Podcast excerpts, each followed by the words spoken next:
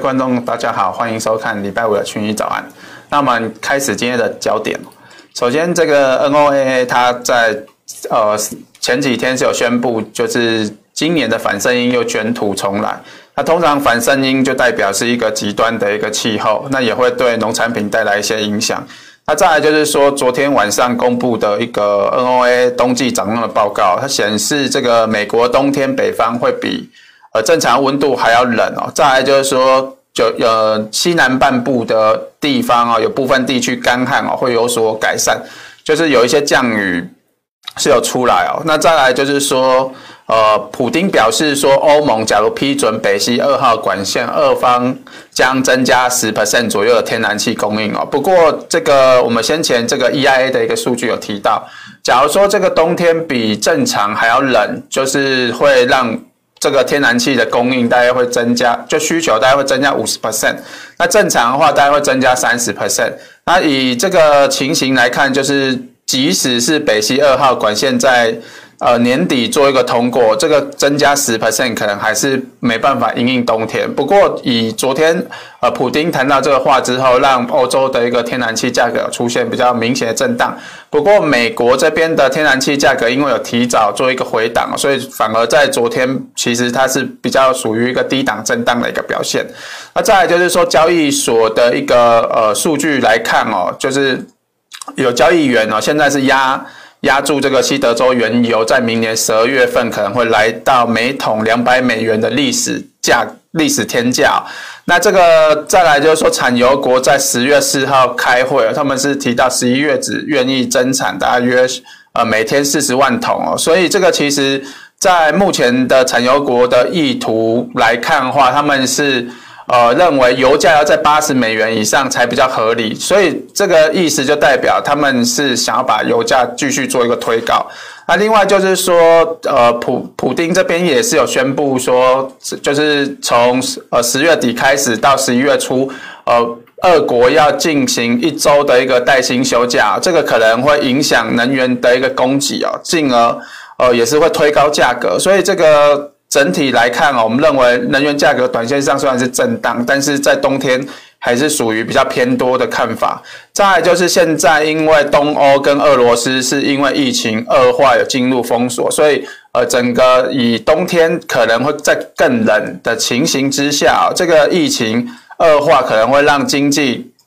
呃，带来一些不稳定，那也让昨天的能源价格出现明显的一个震荡回档哦。那再来就是这个是刚刚提到的一个带薪休假，我们认为能源商品哦会是未来的一个关注的商品之一，因为不管是投机的一个交易员，还是目前的一个市场的一个热度哦，其实在能源商品。来看哦，都是波动应该会越来越大，尤其是现在已经进入到冬天了，台湾这边也是越来越冷。那再就是说，以去年的一个 CPI 数据哦，它在十月份，就十月之前，它的基期是垫高，所以导致这个年增率效应是有变。比较弱一点，所以这个 CPI 是温和的一个上涨，但是呃，现在的一个 CPI 数据在十一月份公布了十月数据，还有十二月份要公布的十一月数据哦，这个基期又会开始转低。那假如扣除其他因素来看的话，这个基期效应哦，又会把。呃，这个整个通膨又进一步的一个推高，那现在二手车的价格，还有一些能源价格都还是持续的一个高涨，所以也就是说，接下来要公布的这个通膨数据哦，可能会带来市场很大的一个震荡。那以目前来讲，我们看到这个黄金的一个价格哦，其实对缩减购债的一个压力来讲啊，似乎已经有一点。呃，利空淡化，而且呃，价格已经出现三角收敛，我们认为有机会复制先前的一个铜价来出现突破的一个行情，这边可以稍微注意一下。那再来就是美股部分哦，根据 Face 的一个资料，因为它是每周公布哦，所以在上周五公布的时候是已经有八 percent 左右的。呃，公司是公布财报，那以这八 percent 的公司，大概有四十几家来看哦，就是有八成左右都是优于预期，那也因此哦，在而且这大部分都是银行股，也因此，所以投资人现在是积极的压注接下来要公布的一个科技股财报，也认为说可能也会大多优于预期，所以这个让最近的美股表现相对比较强一点。那我们回到农产品部分哦，就是昨天有公布出口的一个销售数据，其实在黄豆、玉米表现其实都还算不错，但是。受到呃外围环境的影响啊，就是主要就是因为呃东欧跟俄罗斯这边的一个疫情的一个封锁，所以呃市场也是担心说可能会影响到农产品的一个需求。不过我们认为现在的一个基本面跟买盘来讲是有慢慢的一个变好，所以呃短线上是有出现一些震荡，但是对接下来的一个呃走势来讲，我们认为可能影响不大。那接下来就是说反呃反声音的情形，这个跟上周的图其实差不多，但是呃这个呃强度的一个地方哦，尤其是在十一月份到明年的一月左右，这个呃是越来越接近这个强烈反声音的一个情形。那这个时间的影响也会一路延影响到四月份左右。那再就是说，这个是 NOAA 对。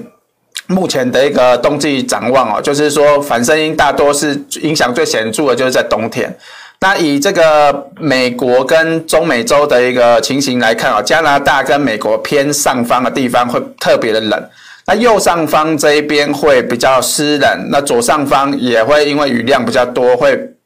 呃会比较湿。那左下角跟右下角这一边都是呈现一个比较干燥跟干旱的一个情形。那当然，这个农产品大部分都是属于在正中央，所以这个是有一些干燥笼罩的范围。那这个是温度的部分哦。其实从左上角来看，甚至是中间白色这边，都是中间白色这边就是温度会比以往的冬天还要就是差不多冷。那左上角这一个区块啊，就会特别冷。那这个在。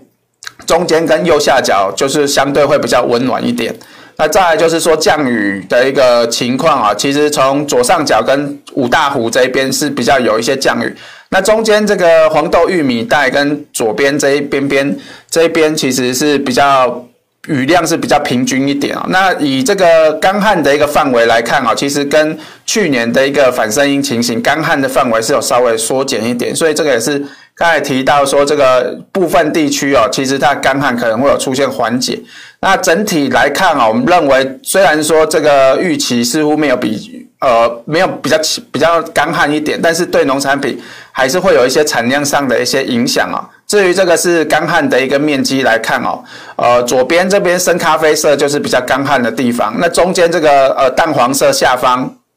就是主要的一个呃农产品跟玉米带的一个地方哦，那上方这一边灰色跟有一点咖啡色就是小麦的一些产区，所以整体来讲哦，这个对小麦的一个影响会比黄豆、玉米还要稍微大一点点。那再就是说，以目前的一个价格来讲哦，黄豆还是属于一个低档震荡的一个情形。那呃月线持续的一个压抑哦，所以要等月线突破之后才会有比较大的一个行情。玉米的部分啊是呈呈现一个横横向的一个震荡压缩。那呃但是底部有逐步的一个垫高，还是持续的一个温和的一个整理。小麦还是维持一个高档的一个震荡整理，不过目前的一个走势是沿着月线的一个走高，是属于比较震荡偏多。至于在铜价部分，我们上周有提到说，这个铜的溢价是有明显的一个增加，那也掀起了新一波的一个炒作现象，所以铜价后来呃在上礼拜五是有出现明显的一个大涨，不过短线上啊，因为也是有一些压回啊，最主要就是。有一个呃注销仓单可能是有稍微缩小的一个情形。那最主要我们看到这个呃铜的一个深水啊，这一根很大根的一个蓝色柱状体，就是说十月十八号当时公布的一个数据来看哦，它的一个深水就是从七十一六十一点七五美元是大幅度的增加到一千一哦，这个是呃历史上的一个高点哦。那这个深水就是代表现货的一个短缺。有出现炒作的一个现象哦，那因为这个呃铜铜价出现溢价，通常都会出现一个开启套利的一个缺口，所以这个呃深水的溢价就会慢慢的一个收敛，所以我们看到十月二十号这个呃溢价已经降到二九五点七美元，那当然就是说这个溢价，假如是持续，就代表铜的一个供给哦是持续的一个短缺，那这个是有助于铜价的一个行情维持偏强的一个走势哦。那这个再来就是说这个是铜的一个库存来看哦，目前呃中国上海咖呃橘色这个边的库存是有明显的减少，那因为现在上海的铜库存有一点偏向不足哦，所以它会从保税库存这边来。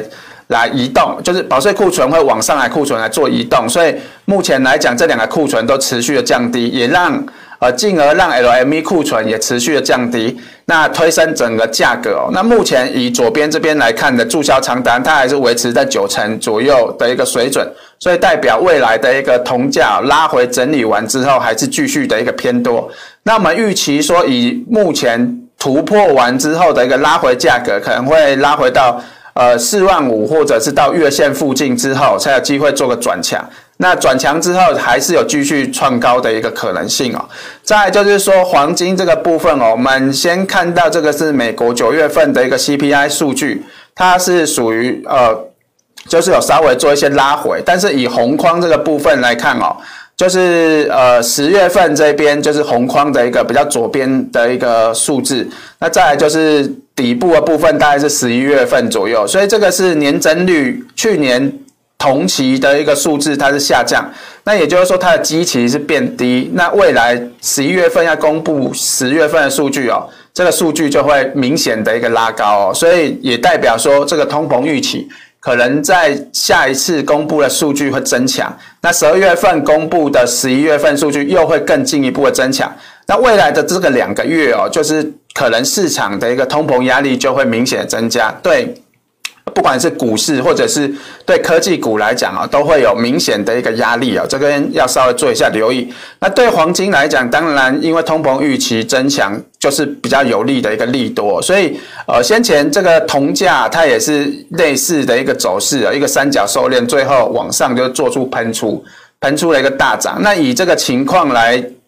看哦，我们认为，呃，下个月公布的一个数据，假如持续的往上哦，这个黄金突破三角收敛的机会就会非常大。那初步来看哦，至少会先挑战这个九月份的一个前高，再来就是往一八五零、一八七零来做一个靠拢。再来就是天然气的库存哦，最近两周公布的一个美国呃天然气的库存都有增加，像。呃，昨天公布的数据是比上周增加九百二十亿立方英尺哦，但是跟去年来比哦，它年减十一点七 percent，以五年的平均来讲，它是减少四点二 percent。那这个呃橘色线哦，就是天美国天然气的一个价格，那这个。呃，粉红色线跟粉呃蓝色线就是那个天然气的一个库存。那我们看到最近的天然气库存，它是持续每周的一个上升。那但是价格在今年反而是偏强啊。那以同期这个黄色呃粉红色跟蓝色线去年同期的的库存来看啊，其实现在的水位都是差不多。但是去年的天然气价格是。呃，躺在地板上啊，所以这个很明显的，最近的天然气价格炒作行情是由欧洲这边来所带动的。那以目前来讲啊，现在已经进入到冬天了，所以我们认为这个天然气价格拉回震荡整理之后，还是继续来做一个偏多的一个看待。那这个呃整体价格来讲啊，先呃短线上是维持一个比较高档的一个区间震荡整理。那这个价格目前已经来到五十天线，甚至是。指标的一个低档，所以我们认为短线上它是有机会进入反弹，尤其是冬天是越来越冷，也是越来越明显哦，是有利于天然气的价格。那加上俄罗斯这边呃即将进入一周的一个休假，所以这个对供给来讲啊也是会有一些影响。那再就是这原油这一方面啊，就是 目前。因为天然气价格高涨，可能会对呃原油的一个每天需求大概会增加五十万桶哦。那这个也代表说，从现在开始到年底，这个呃原油的需求会超过九千九百六十万桶，它会超过疫情的一个水平哦。但是供给来看哦，现在还是远低于疫情的一个水准，所以这个对。呃，需求持续大于供给啊，会对价格来讲会比较有利。再就是我们刚刚提到，现在十月份开会讲的十一月份要增产就四十万桶，所以呃，产油国很明显的表示说，原油价格应该要八十美元以上比较合理，因为他们先前负油价影响到他们一些获利，所以他们现在打算把它赚回来。所以，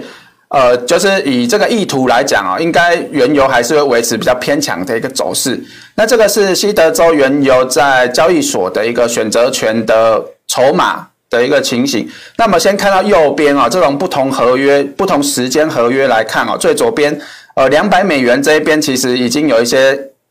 交易员来做一些压注哦，再来就是呃一百八十美元这些天价，其实都是陆陆续续有交易员来压这些比较远的一个价格。那这个代表什么？就代表说，呃，他们第一个是看好现在的一个冬天的一个炒作行情，第二个就是说，现在原油的关注度是越来越高哦，所以波动在未来的预期也会比较高。那这边左边来看哦，可以明显的看到，这样八十五美元跟九十美元，就是每五块钱的一个压力哦，其实都是存在的。那现在的价格大约在八十五美元就已经出现震荡。那我们认为震荡完之后，可能还是有继续继续往上推高的一个机会，因为目前的一个压住来看哦，还只是刚开始哦。那原油价格，如同我们先前所说的，短期上方压力大概是在八十四到八十五美元左右。那中期来看哦，可能还是会往九十美元来做挑战。所以短线上虽然出现比较明显的一个震荡哦，但下方支撑八十美元没有跌破的话，基本上还是会维持震荡偏强的一个走势，继续往上做个垫高。再就是回到美国这一方面哦，昨天。呃，昨天是有公布这个初领失业金人数哦，是比呃预期还要好一些。那在续领的人数哦，也是比预期还要好。那在这个财报的 一个数字来看哦，其实根据 FaceSet 正在公布的数据公，就是已经公布，大概有四十几家、五十几家，那大概有八成左右，它是获利优于预期哦。那以这个净利润率哦。就是混合的一个净利润率。什么叫混合净利润率？就是说它是拿已公布的数字加上未公布，然后是预估的数字来做一个总和，做一个混合。那以目前第三季的一个净利润率大概是十二点三 percent 啊，是比第二季稍微低一点点，但是这个数据是比前瞻还要好很多。那接下来他们预估。呃，第四季到明年上半年的一个净利润率大约是在十二点一 percent，那明年第一季是十二点五 percent，第第二季是十二点八 percent，所以这几个呃几季的净利润率都是在十二 percent 左右，所以代表这个财报是优于预期的比较多。那银行股公布完之后，大家就是开始在赌科技股可能也会呃复制银行股的一个。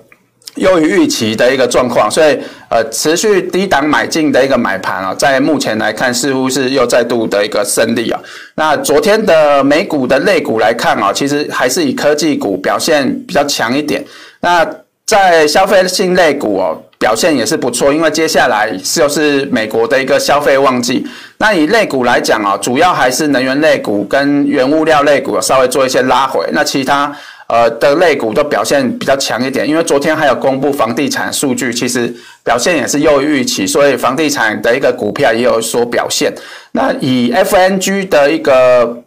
Plus 的股票，昨天是有出现比较呃创高之后的一个拉回。那目前来看哦，已经来到了一个轨道上缘哦，可能接下来的压力稍微会比较偏。呃，强一点。那在道琼这一方面啊，虽然说 IBM 是有出现重挫的一个情形，但是大部分像消费性类股跟科技类股来做一些支撑。昨天美股其实呃，以道琼来讲啊，它拉回的幅度其实还不算大，那还是维持一个比较高档震荡的整理。至于在费半部分啊，大部分的股票像 NVIDIA 还有这个艾斯摩尔前呃前天是下跌，那昨天又。涨回来，那 Netflix 的部分前天是跌两 percent，今天又涨了大概四点五 percent 哦，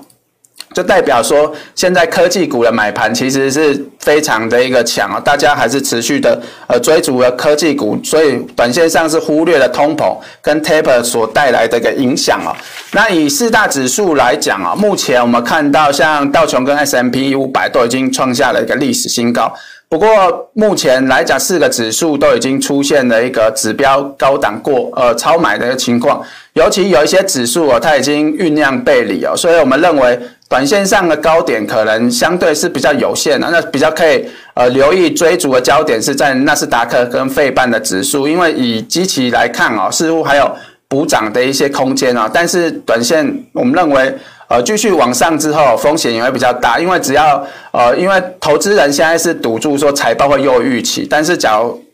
数字上是不如预期，这个呃反转的速度也会比较快，所以多方的投资人在做多的时候，追高的时候，还是要稍微做一下留意。那至于在台股部分哦，有投资人问到，就是像群益期或者是呃这些股票拉尾盘哦，因为我们。呃，观察到啊，除了群益期之外，其实像昨天的华票这些小型的一个金融体系的公司都有出现拉尾盘的迹象。那目前是没有传出明显的一个利多消息，主要来看还是以作价来做一个解读啊。因为昨天的一个盘势来看哦，其实